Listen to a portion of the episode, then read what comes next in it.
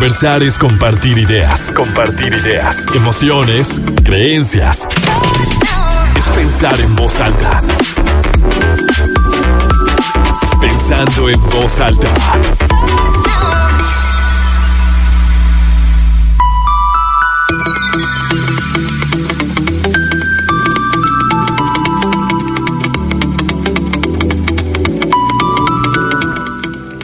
¿Cómo están? Muy buenos días, bienvenidos a Pensando Voz Alta. Soy Lucio Olivares, con mucho gusto los saludo este sábado 9 de diciembre de 2023. Son las 11 de la mañana con 5 minutos, tenemos 17 grados centígrados en el centro de Torreón.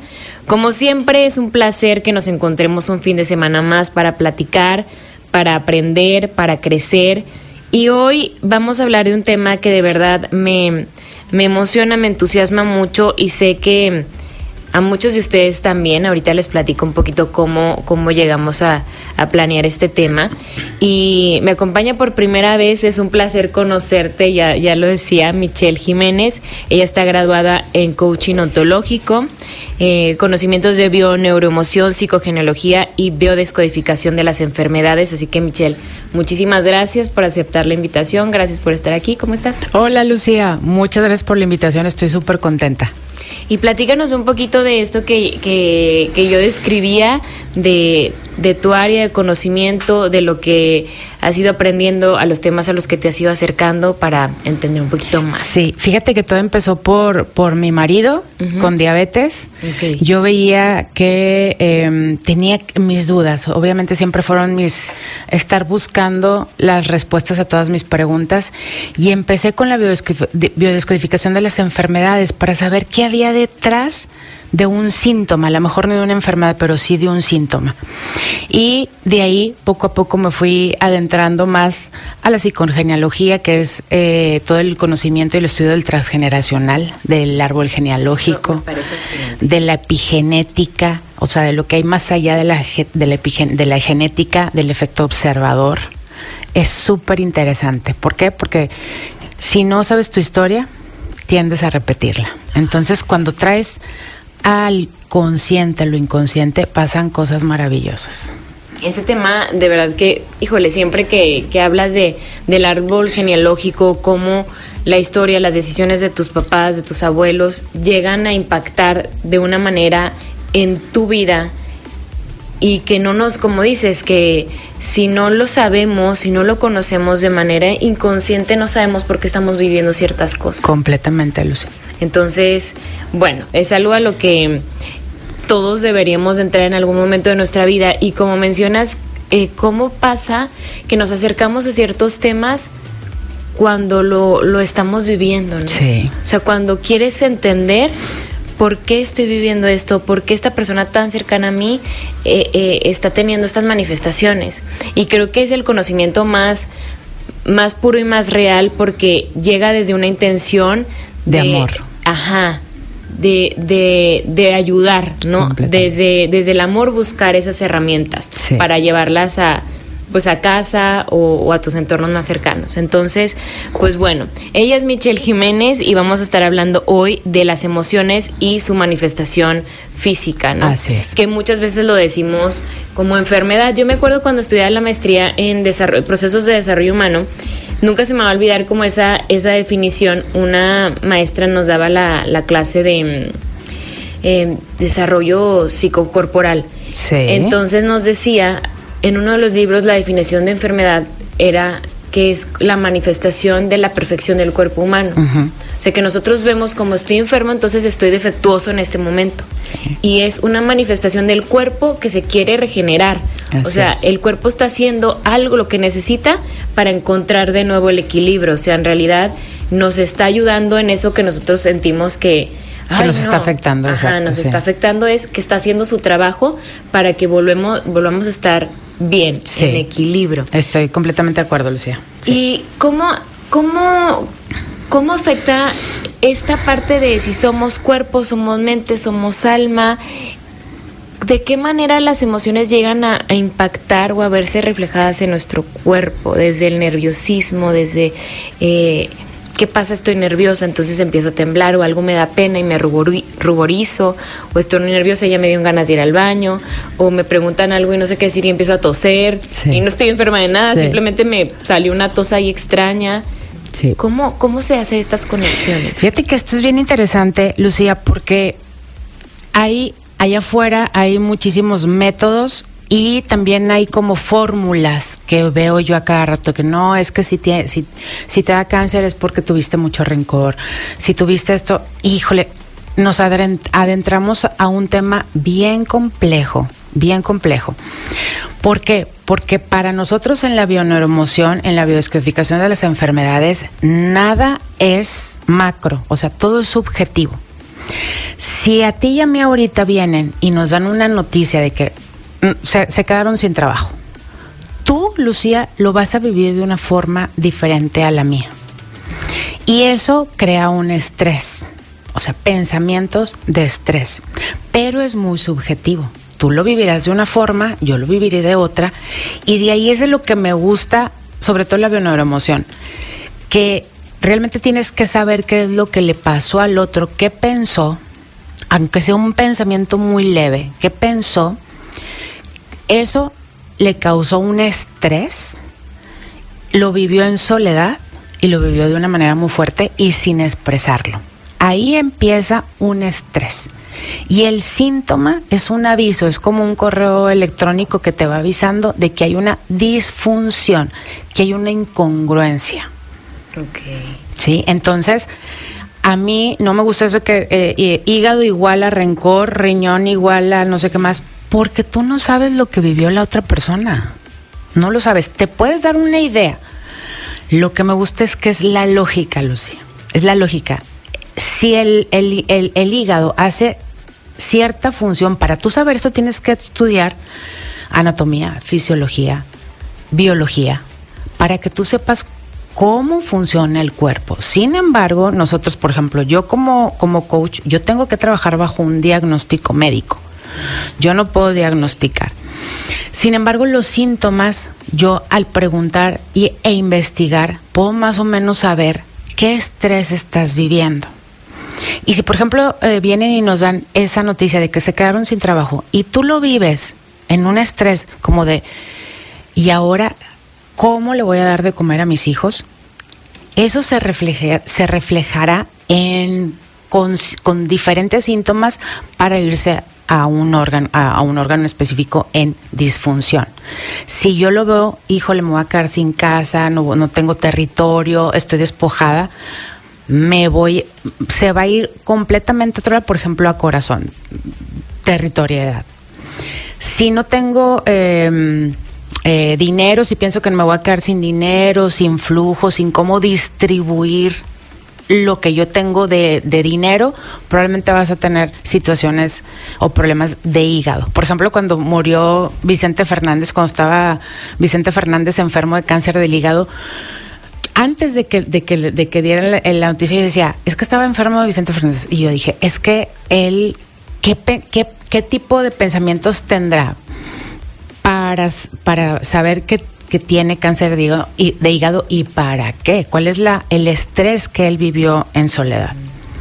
Si me explico es qué viviste en estrés o qué estás viviendo en estrés. Y todo va a ser la lógica para qué funciona cierta área de tu cuerpo. De ahí tú vas a saber él, porque por ejemplo traigo ahorita una situación de rodilla. Y simplemente, Lucía, el hecho de que te hagas la pregunta de ¿para qué me está pasando esta situación? Haces nuevos surcos neuronales. Ahí ya hay un, un, el primer paso es a la conciencia. Pero después dices, bueno, ¿para qué sirven las rodillas? Tú tienes que saber la función de las rodillas. Pues probablemente hay una situación de autoridad, porque las rodillas te sirven para poner, para doblegarte, hay, hay, mucha información detrás. Entonces, para mí es bien, bien, mm, como que debemos ser muy prudentes para nosotros empezar a trabajar una persona que tiene síntomas, porque tenemos que saber qué es lo que pensó y sobre todo qué es la incongruencia que está viviendo. Y principalmente el autoconocimiento, ¿no? Eso es el, coaching ontológico, Lucía. Sí. Si yo no soy, porque igual y no sé, te puede estar doliendo el estómago, las articulaciones, la cabeza, la garganta, lo que sea.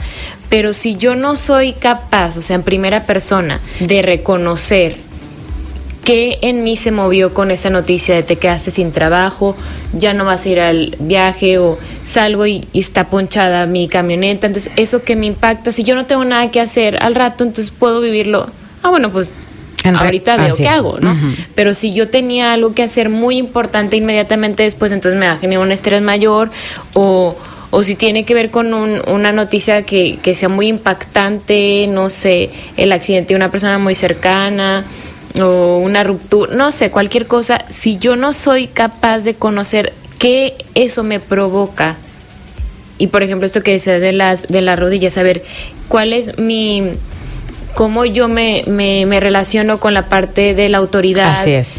Entonces yo no voy a poder reconocer qué es lo que me está ocurriendo, qué es lo que me está pasando, ¿no? Así es, Lucía. Y esto viene eh, de estudios de los animales, Lucia. Por ejemplo, eh, los mm, los venados, por ejemplo, trae, el venado comió, trae mucha carga de estómago y de repente se ve en una situación de estrés porque probablemente lo van a cazar. Y hay muchos estudios donde el venado hace, hace, hace popis. ¿Para qué? Para aligerarse. Exacto, ¿para qué? Para poder para huir, Para huir, corre, tengo que estar más ligero para este había estrés. pensado en eso. Por ejemplo, hay estudios de los lobos. Un lobo pasó mucho tiempo sin comer. De repente come y se indigesta. Mm. O sea, tiene, es demasiado el bocado en su estómago. Y un estudio indicó que produjo más células de las normales en su estómago para poder alcanzar a deshacer el bocado. Mm.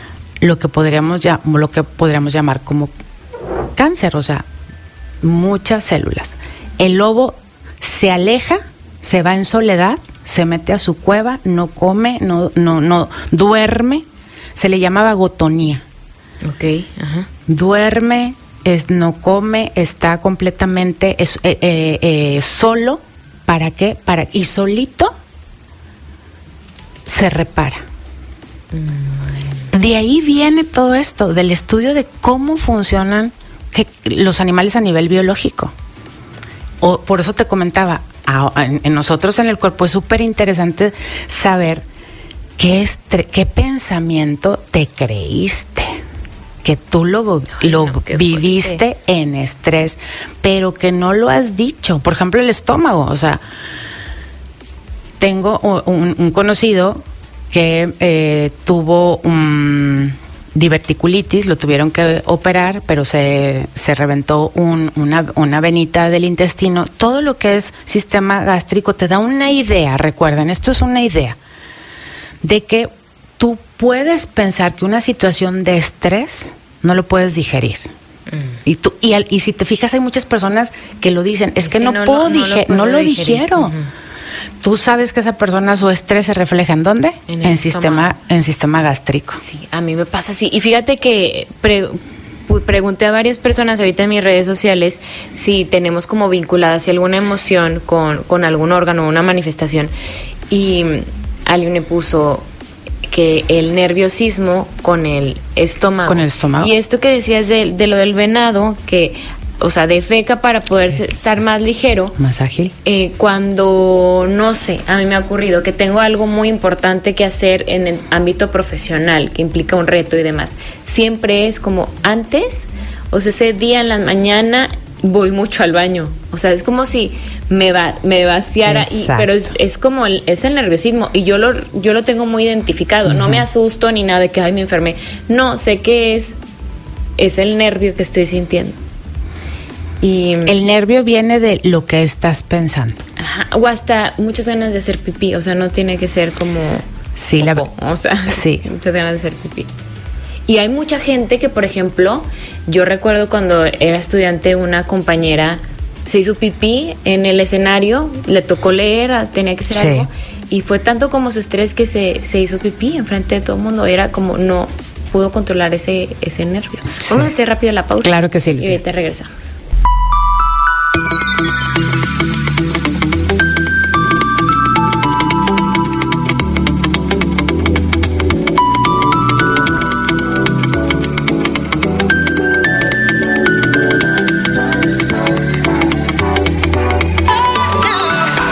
Seguimos pensando en voz alta, soy Lucio Olivares. Hoy hablamos de las emociones y sus manifestaciones físicas. Me acompaña Michelle Jiménez para hablar de este tema.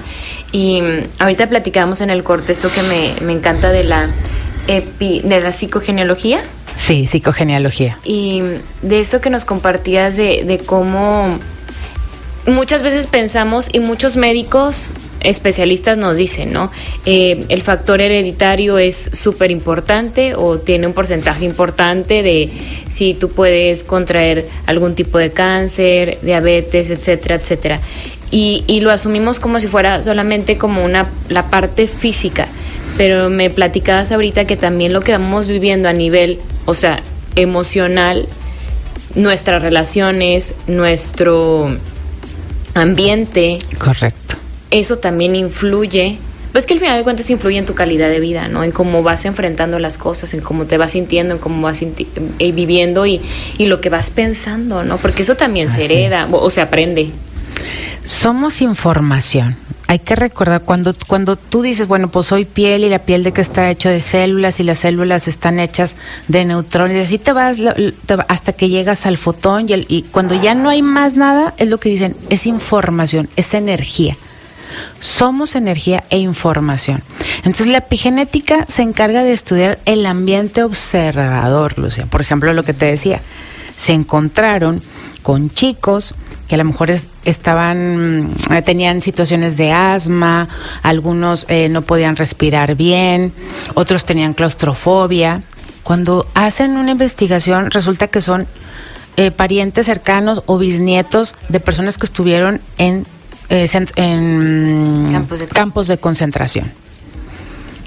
Eso es, o sea, el efecto observador es que el ambiente en el que vives y sobre todo lo que tú te crees, lo que tú piensas y te lo crees y lo, lo llamas verdad, eh, te va a afectar en, en el resultado. En el resultado, o sea, lo que tú piensas, lo que tú crees que es absoluta verdad, y sobre todo si hay una incongruencia. Has mencionado mucho esta, la parte de la incongruencia. Sí. ¿Cómo es, qué es la incongruencia? O sea, lo que yo pienso y cómo yo lo vivo o, o, dónde está la incongruencia. Es bien sencillo, Lucía. Es, me invitaron el 24, tengo que estar en la cena de Navidad. Y tú hay algo en ti que no quieres estar, no quieres ir pero todo tu ambiente y todo tu carga generacional te dice que debes de estar. Eso es una incongruencia. No quiero estar el 24. Por ejemplo, yo le decía a mi mamá, yo estoy ahorita viviendo un duelo. Le digo, mamá, no tengo ganas de estar el 24 en la cena. ¿Cómo no vas a estar? Digo, si soy congruente conmigo, tengo dos opciones. Ser congruente y no asistir o trabajar lo que yo estoy pensando acerca del por qué no quiero asistir y me voy limpiecita y disfruto el presente.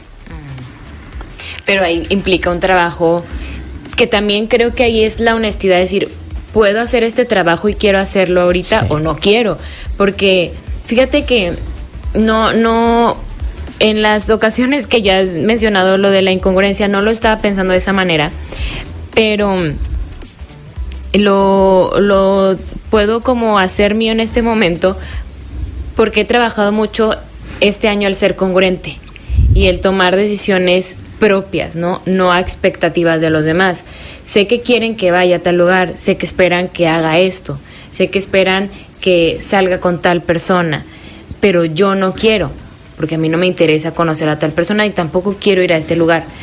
Y, e implica ahí también mucha, eh, no sé si valentía o, el, o la aceptación de decir, ok, el tomar decisiones propias y no hacer lo que todo el mundo espera de mí, pues no cae bien muchas veces, ¿no? O sea, si no llegas a la cena del 24, eh, probablemente digan, o sea, ¿qué pasó con Michelle? O sea, ¿por, qué no vino? el 24, todos nos reunimos, o sea... Sí. ¿qué pasa con ella, no? y, y es como el aceptar, pues sí, no voy a ser de su agrado que, que no haya ido, pero estoy tomando la decisión que en este momento es la pues la que conecta con, con lo que yo estoy viviendo ahorita. Sí. En coaching ontológico no damos explicaciones. Porque dar explicaciones conlleva a crearte historias que no son verdad. Entonces, por ejemplo, cuando tienes un síntoma, Lucía, son un estar viviendo en incongruencia día tras día, tras simplemente la, la persona, la mujer que es maltratada por el marido diario diario. Ella probablemente si le preguntamos vive en incongruencia porque probablemente no quisiera estar viviendo eso. Pero sus miedos, sus creencias, el que lo que le dijeron la tienen ahí. Pero todo el que vivas en incongruencia tanto tiempo llega, por eso puede llegar a vivir un síntoma. Sí, entonces, en, ¿por, qué, te digo que no, no, damos explicaciones? Porque es crearme una historia. O sea, ¿por qué no vas a ir a la cena de Navidad? ya te voy a, a, contar una historia que no es verdad. O sea, la verdad es que estoy viviendo un duelo, no traigo ganas de convivir, no voy a estar en mi mejor momento. Les hablo y les digo, les mando chat en el chat, no estoy en mi mejor momento, no puedo convivir, no soy la que soy en este momento no, mm, discúlpeme, no voy a ir. Ahorita mi familia ya lo entiende, porque obviamente ya saben de todo lo que trabajo. Y la otra opción es, a ver, Michelle, cuestiónate. ¿Para qué no quieres ir? ¿Cómo te sientes? ¿Qué te está dan, regalando esta situación? ¿Para qué la estás viviendo? Y me voy a ir, me voy a estar limpiando de todas mis creencias para a lo mejor sí voy el 24 y voy a estar en presente absoluto. Porque luego uno se, se siente muy mal. A mí me ha, me ha pasado que dices, bueno, no, sí voy a ir, o sea, tengo que ir, ¿no? Y estás mal, o sea, no estás disfrutando. Y, y, y, a mí me pasa mucho que es, ¿por qué? Si yo sabía que no quería venir. Sí. ¿Por qué vine? Lo tenía muy claro, o sea, y es como hasta a este coraje con uno mismo de decir, no querías hacer esto, lo tenías súper claro. ¿Por qué? O sea, ¿por qué no atenderte? ¿Por qué no hacerte caso? Sí, porque eh, las creencias culturales, religiosas, familiares, pesan más, entre comillas, estoy haciendo así, entre comillas, que lo que tú quieres. Un maestro, un Claude Bouvier francés, me decía, nos levantamos diariamente viviendo la vida de nuestros padres o de nuestros abuelos o de los bisabuelos y no te das cuenta. Entonces, cuando hacemos sesiones, Lucía, para ver qué disfunción traes, qué síntoma hay que tratar, qué estrés, yo siempre es, qué estrés estás viviendo o viviste, ahí es donde te das, te das cuenta para qué es lo que descubrimos, para qué es lo que estás viviendo, pero sobre todo para que seas congruente con lo que quieres. Y es todo un trabajo. La, es todo un trabajo, Lucía. Es todo un trabajo. para, para muchas personas, si te fijas, muchas personas es, no voy, no quiero y ni siquiera me da remordimiento. Y, nadie se enoja con ellos. No me da remordimiento, no me da culpa. Tenía un amigo que me decía, no, no, no compro culpas. Y hay otras personas que le somos leales invisiblemente a alguien de nuestra familia. ¿Para qué? Sobre todo para ser reconocidos, aceptados en nuestro clan, queridos. Eso de que nos levantamos diariamente viviendo la vida de nuestros padres, a mí me cayó el 20 y digo, ¿quién soy entonces? Sí, eso duele mucho. Vamos a hacer rápido una pausa y seguimos. Seguimos pensando en voz alta, soy Lucio Olivares. Hoy hablamos de emociones y sus manifestaciones físicas. Me acompaña Michelle Jiménez. Ella está graduada en coaching ontológico, bioneuromoción, psicogenealogía y biodescodificación de las enfermedades. Entonces, pues bueno, hablábamos de toda esta información que luego eh, la vamos heredando, aprendiendo, o sea, que tiene que ver con nuestra historia, nuestros antepasados, de la congruencia y la incongruencia, de lo que esto significa, que es como no pues no escucharte, no, no reconocerte, no conocerte y no hacer lo que tú quieres hacer en determinado momento, sino estar viviendo para los demás. Que eso es bien fácil llegar O sea, siento que es lo más fácil, ¿no? Que, que y, no sé si a todos nos pase. A mí sí me ha pasado que de repente has vivido no sé cuántos años y luego te detienes y dices, ah, chis, em, nunca me ha preguntado si yo quería esto. Exacto. Nunca me he cuestionado si realmente yo quería seguir este camino. Exacto. Y luego es muy, em, es muy duro porque dices, ay, pero ya todo lo que caminé, ¿a poco ahorita me voy a mover? Y a veces es, pues sí, o puedes seguirle por donde mismo, pero mínimo con la conciencia de que si quieres ir tú por allá o no. Sí.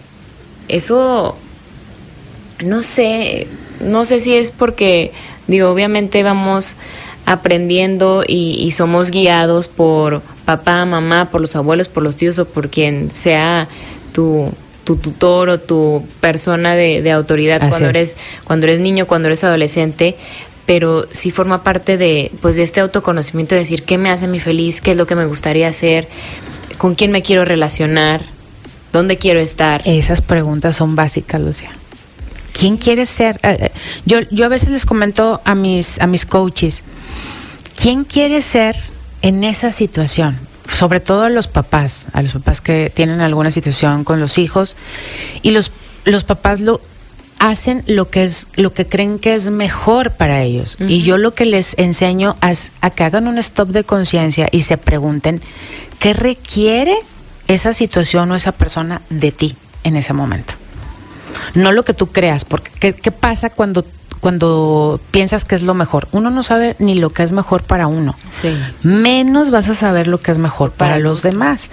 Pero si haces un stop de conciencia y te preguntas, ¿qué requiere de mí esta situación, ya te estás preguntando, ya estás como que limpiando, si no vas a repetir las historias, estás proyectándoles. Si te fijas, cuando pasas una situación de estrés y pues lo le vas y le platicas a la amiga, traigo esta situación, ¿qué hago? Pues la amiga te va a dar sus proyecciones. Sí, desde su forma de, de vivir, desde su experiencia, desde lo que ella haría. Por eso. O desde lo que ella quiere hacer y no ha hecho. Sobre todo eso, Lucía. Eso, no lo había pensado. Fíjate que en esta semana le, me encontré una frase que decía, a quien, a quien le pides el consejo ya es el consejo. Completamente. O sea, si yo tengo una situación que me preocupa, no sé qué decisión tomar y yo conozco, tengo muchas amigas, tengo 10 amigas, pero yo elijo venir contigo. Sí. Y a ti te pregunto, ya ahí, ya estoy como o sea, como acotando lo que quiero que me digan, porque porque no fui con, con, la, otra, que sé que me podría decir, ay, no, eso no está súper mal, y, sé que tú, ay, sí, aviéntate, ¿no? Exacto. O sea, que ya desde ahí yo ya sé qué es lo que quiero hacer o qué decisión quiero tomar, nada más quiero que alguien me lo esté reforzando. Exacto. Eh, eh, todo, como somos información, nosotros somos los que tenemos las respuestas a todas nuestras preguntas. Y mi trabajo en sesiones, Lucía, es espejearte para que te conozcas y para que encuentres tus respuestas. Puedes ir a la India, puedes ir a las cartas, puedes encender la vela, puedes hacer el ritual, puedes hacer muchas cosas y se vale si eso te, te conecta. Pero si no hay una transformación o un switch o un despertar acá arriba, o sea, en tu mente, los resultados van a ser los mismos. Claro. Entonces, el, la mejor inversión que puedes hacer es, es en conocerte, porque tú tienes las respuestas a todo. Y una cosa es que tengas tu equipo de contención, tus amigas, tus amigos, tus padres, y otra cosa es que tengas, por ejemplo, una persona, eh, un, un, un coach que, te va a decir la neutralidad. Yo siempre busco la neutralidad. Yo te digo, oye, este, Lucía, este saco que traigo, ¿se te hace bonito? Pues tú me vas a poder decir, pues a lo mejor sí. ¿Se quiere decir que hay sacos feos? El saco es vestimenta. La neutralidad del saco es vestir. Y está comprado de acuerdo a mi gusto, a mi presupuesto, a mis necesidades. Es la neutralidad siempre la que te va a ayudar a tomar la mejor decisión. Ese es el coaching ontológico. Para mí, Lucía, si no tienes bases de coaching ontológico, o sea, de autodescubrimiento, así puedas ir a tomar cursos de lo que quieras. Si tú no empiezas por ti, vas al otro le vas a dar tus proyecciones. Entonces, que te limpies tú, que estés en neutralidad tú, para yo poder ayudar a mis, seres, a mis seres queridos, yo tengo que estar en neutralidad. Y decir qué es lo que tú quieres y quién quiere ser frente a esa situación. Porque después ayudas, entre comillas, desde tus creencias, ¿no? Sí, eso es lo que le llamamos proyecciones. Y, luego regañas o juzgas y, y, dejas... Sí, o sea, estoy juzgando tu decisión o por qué estás pensando esto, pero es desde lo que yo creo, desde lo que yo viví o desde como a mí me ha ido, ¿no? A lo mejor a mí me ha ido muy mal tomando el tipo de decisiones que tú quieres tomar.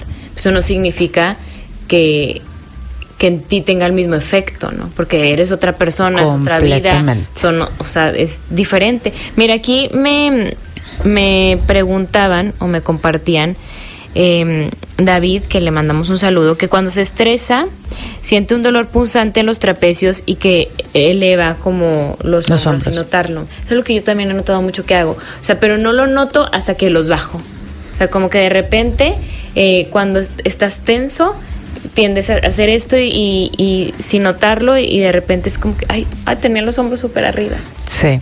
Bueno, esos son, al final de cuentas, son em, pequeñas reacciones a algún estrés, algún nerviosismo, etcétera.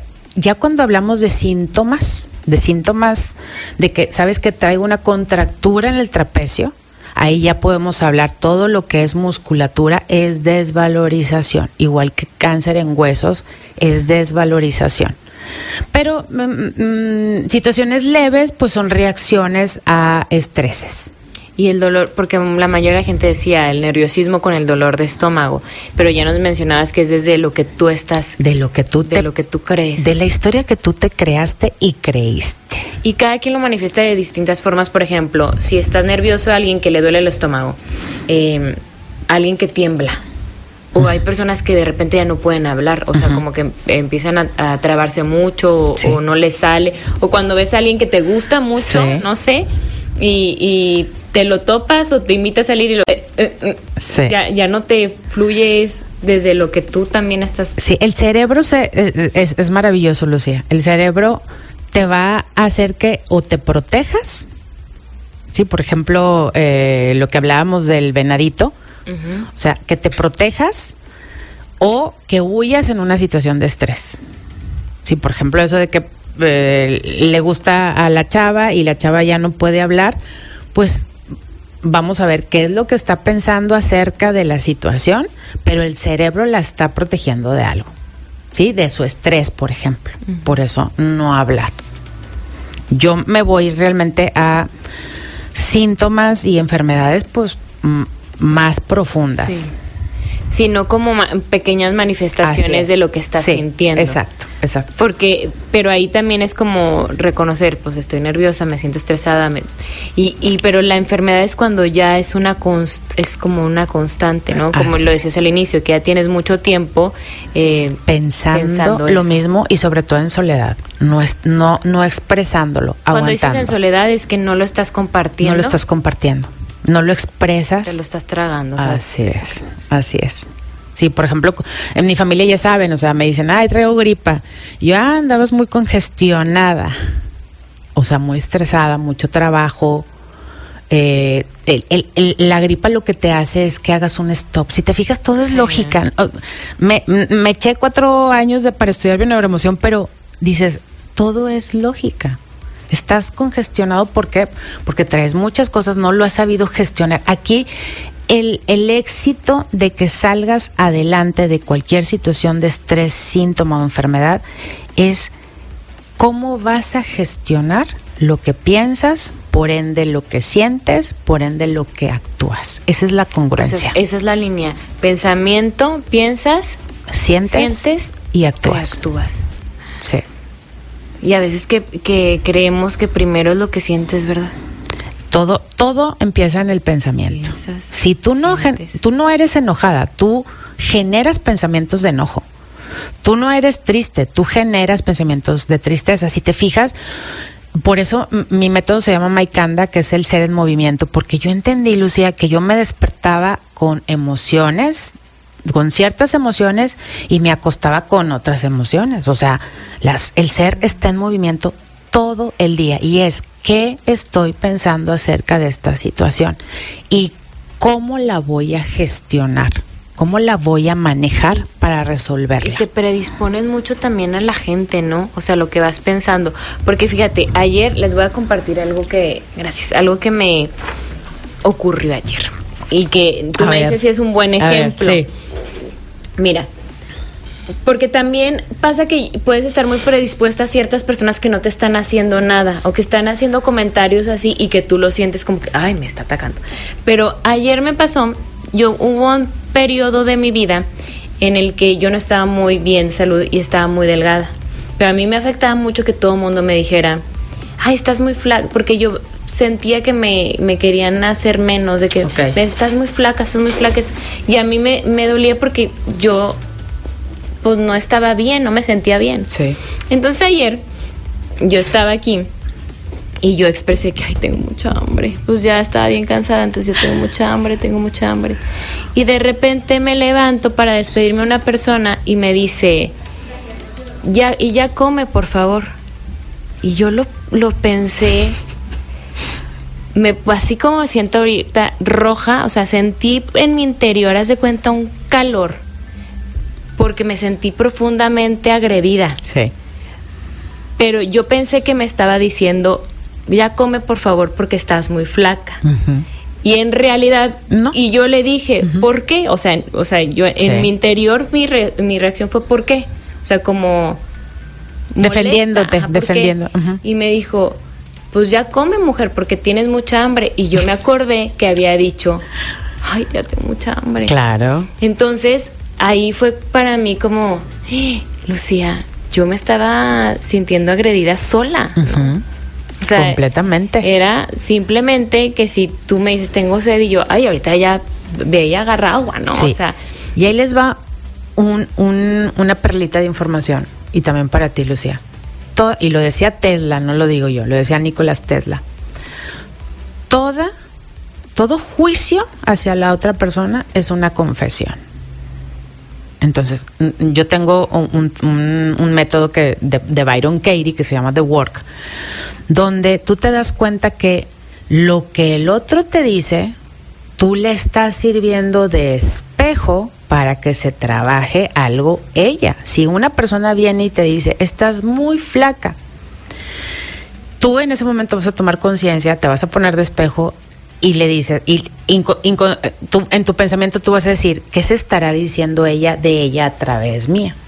O que quiere ella estar flaca, o que quisiera enflacar, o que ella está llenita. ¿Sí me explico? O sea, son pensamientos. Para tú decir que esa persona es mala, tú debes de conocer la maldad, sino porque dices que es mala. O tu concepto de maldad, que es súper subjetivo. Y son creencias contaminadas, Lucía. El 99.9% de lo que uno percibe de una situación o de una persona está contaminado de mis creencias, de lo que me dijeron, de lo que me creí, de lo que mis papás... Ayer tuve un coach que me decía, es que em, me fueron infiel y mi papá me dijo, como ella no habló, mi papá me dijo, el que calla otorga. Ok. ¿Sí me explico? simplemente el papá le estaba dando su producción y mi trabajo fue limpiar lo que mi coach creyó, obviamente de su autoridad, como no creerlo, y pero sobre todo de em, darle la palmadita al hijo de aquí estoy contigo, pero el que calla otorga, ¿eso es verdad? ¿Es absolutamente cierto que el que calla otorga?